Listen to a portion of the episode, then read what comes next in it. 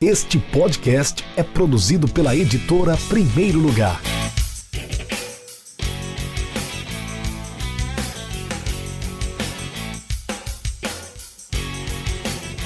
Olá, eu sou Felipe Holanda, jornalista e coautor do livro Aprendemos Juntos Conceitos Táticos do Futebol Moderno. Estou aqui para falar um pouco sobre as histórias das táticas. E aí, vamos nessa?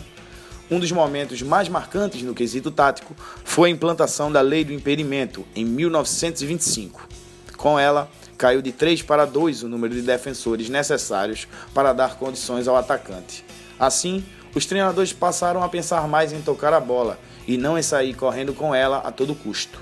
O primeiro sistema tático reconhecido historicamente foi uma espécie de pirâmide, um 2-3-5, e que passou a ser reinventado pelo mundo afora na América do Sul, os primeiros a se destacarem foram Uruguai e Argentina.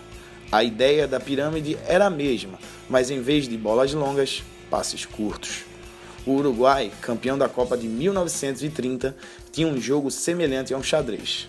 Outra revolução considerável veio com o inglês Herbert Chapman, que criou o WM, um 3-4-3 e que acabou se tornando um exemplo a ser seguido, por ser muito vitorioso mas cada país tinha suas próprias características. A Hungria, por exemplo, percebeu que não tinha jogadores de força no ataque para brigar com os zagueiros. Em vez de um grandalhão, optou por dois atacantes mais leves e talentosos, dando assim mais fluidez ao jogo. A dupla formada por Cox e Puskas encantou o mundo em 1954. E como não falar da Holanda de duas décadas depois?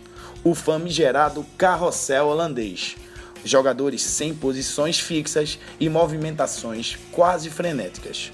Um time que não foi campeão, é fato, mas entrou de fato para a história.